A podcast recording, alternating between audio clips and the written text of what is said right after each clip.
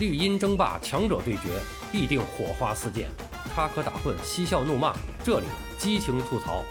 欢迎来到巴多的有声世界，咱们一起聊个球。朋友们好，我是巴多。英国当地时间六号上午，曼联俱乐部官方宣布，执行副主席被球迷们称为“三德子”的埃德伍德·沃德将于二月一号离任。而集团的常务副董事理查德·阿诺德将出任俱乐部的 CEO 一职。在官方公告中，阿诺德宣示了自己将为俱乐部工作的态度和决心，也在一定程度上宣告了伍德沃德过去九年的工作成果，并没有帮助球队铸下辉煌。对于曼联来说，在过去的九年中，他们经历了很多的转折。二零一三年的五月九日，曼联宣布。执教球队长达二十六年多的福格森退休，埃弗顿队现任主帅大卫·莫耶斯接替福格森，成为曼联的新任主帅。而莫耶斯上任后的第一件事就是清洗佛爵爷的教练班底，让助理教练麦克费兰和门将教练埃里克斯蒂尔两人离开。二零一三年八月十一号，凭借范佩斯的梅开二度，曼联在温布利大球场二比零击败维冈，夺得社区盾杯冠军。莫耶斯顺利夺得了执教曼联的首个冠军，但是整个赛季，曼联也仅仅收获了这座并不重要的赛事的冠军。二零一四年四月二十一日，在曼联零比二不敌埃弗顿，确定无缘下赛季欧冠的第二天，多家英格兰媒体爆出重磅消息：莫耶斯已经确定离开曼联，他将在赛季结束后就告别球队。实际上，在二十四小时之内，他就下课了。莫耶斯只在曼联留下了几个月的印记，随后范加尔带着他主导的三后卫战术改革来到了这里，但他也是饱受英格兰媒体和对手的打击。二零一四年五月十九日，曼联通过官方网站宣布，荷兰名帅范加尔将出任球队的新帅，在世界杯后走马上任。范加尔是世界上最出色的教练之一，他的职业生涯有过很多的成就。老特拉福德将为他书写新的曼联历史提供舞台。在与范加尔签下三年合约之后，曼联伍德沃德表达了喜悦之情。范加尔想与曼联签订一份为期两年的合同，也就是到2016年夏天到期，因为他曾经对他的母亲承诺要在65岁退休。但是曼联的老板格雷泽家族和伍德沃德要求合同必须为三年。但是在2016年5月23日。在赢得足总杯后的第三天，曼联宣布范加尔被解雇。随后就是穆里尼奥，他的到来为曼联带来了几座令人印象深刻的奖杯，但更令人印象深刻的还是他执教末期的更衣室动乱。作为俱乐部名宿的索尔斯克亚，在危急时刻紧急接手，留下了一段高开低走的执教成绩，从王子公园球场逆转巴黎圣日耳曼，到老特拉福德零比五惨败利物浦。即便经历了如此多的戏剧化情节，但一切的开端其实都源于2013年的夏天，也就是伍德沃德上任的时候。2013年夏天，曼联失去的不仅仅是福格森，而是福格森和大卫·吉尔这对黄金搭档。我们先回顾一下大卫·吉尔，他是特许会计师出身，1997年加入曼联，担任财务总监，历任曼联副总裁、董事局总经理。二零零三年至二零一三年，担任曼联俱乐部的首席执行官，十年之久，为曼联的全球商业开发立下了汗马功劳，是曼联主帅福格森爵士的挚友。大卫·吉尔是二零零六年接替阿森纳副主席大卫·邓恩，成为英足总董事局成员。二零零九年当选欧洲俱乐部协会董事局成员，二零一二年十月当选为英足总副主席。成为英格兰足总三巨头之一，所谓三巨头就是格雷格·戴克、大卫·吉尔和安东尼·弗莱。二零一三年五月当选欧足联执委，六月被欧足联任命为欧足联俱乐部资格委员会主席。二零一五年三月当选国际足联副主席，曾经多次大胆揭批国际足联的腐败历史，参与了倒布运动。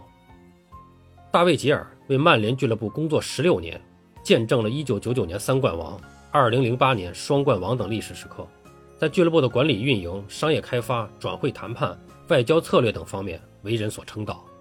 二零一三年五月，大卫·吉尔卸任曼联 CEO，由原副主席埃德伍德·沃德接替。在此之前，伍德沃德虽然已经在为曼联和其背后的格雷泽家族工作，但并未真正深入俱乐部内部，更不用说是专业的足球事务。所以在那个夏天，曼联被交给了一位此前执教埃弗顿的教练和一位被认为是银行家的管理者手中。这里插句话。当年莫耶斯入主曼联前，执教埃弗顿时期，正是中国球员李铁效力的时期。莫耶斯对李铁还是信任有加的，给了他充分的信任和很多的出场机会。当时还是年轻新秀的鲁尼也在阵中。作为执行副主席、俱乐部的掌门人，伍德沃德需要立刻面临转会市场引援这样的专业工作。贝尔、迪亚哥、法布雷加斯，一系列响当当的名字跃然于媒体之上。也勾起了曼联球迷的殷殷期盼。然而，两个月的时间飞速流逝，莫耶斯只在关窗之前等来了自己的埃弗顿旧将费莱尼。让人更加难以接受的是，如果曼联早早行动，费莱尼的转会费其实还可以便宜几百万英镑。第一个转会窗口，伍德沃德就暴露出了自己在专业层面的不足。弗格森在离任前表示，自己留给了一套拿下了英超的冠军班底。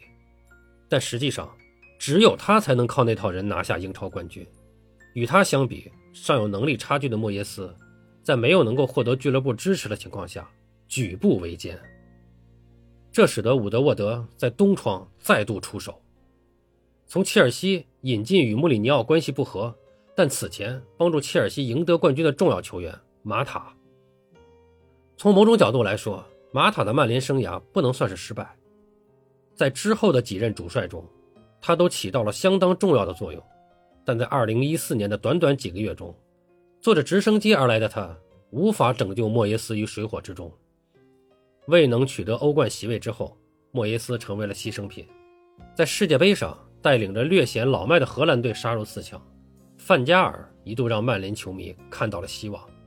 这位对年轻球员有着执念的教练，迅速打造了一支年轻的曼联，但同时。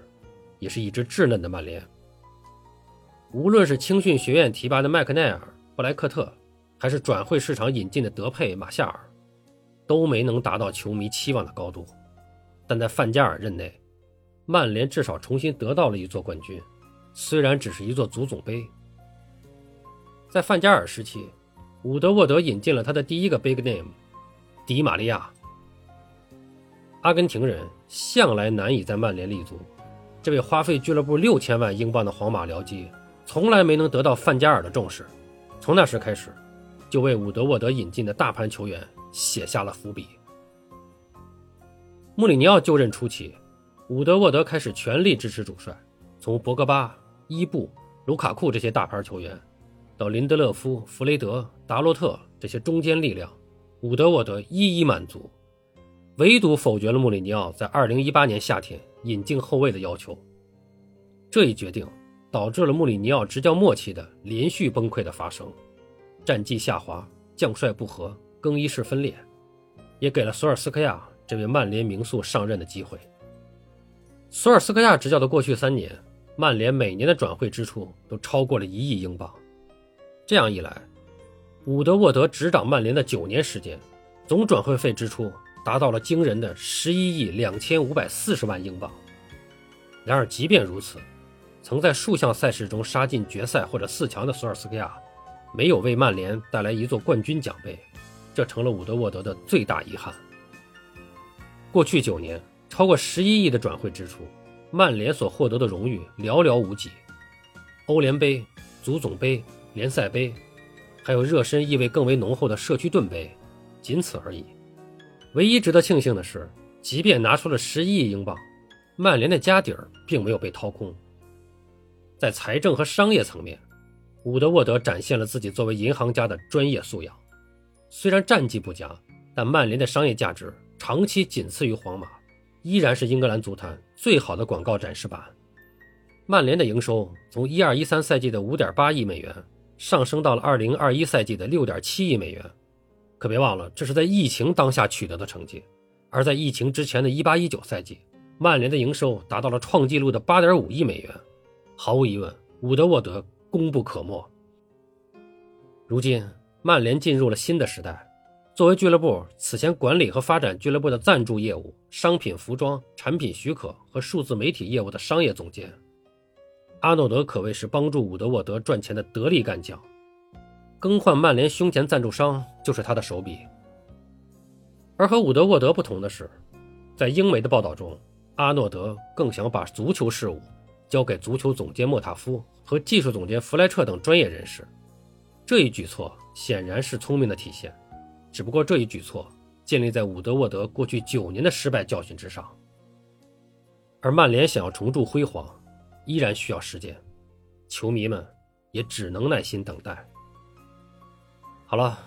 曼联到底什么时候能重回巅峰，让我们拭目以待吧。本节目由喜马拉雅出品，感谢您的收听，欢迎订阅、评论、转发。巴多聊个球，我们下期再见。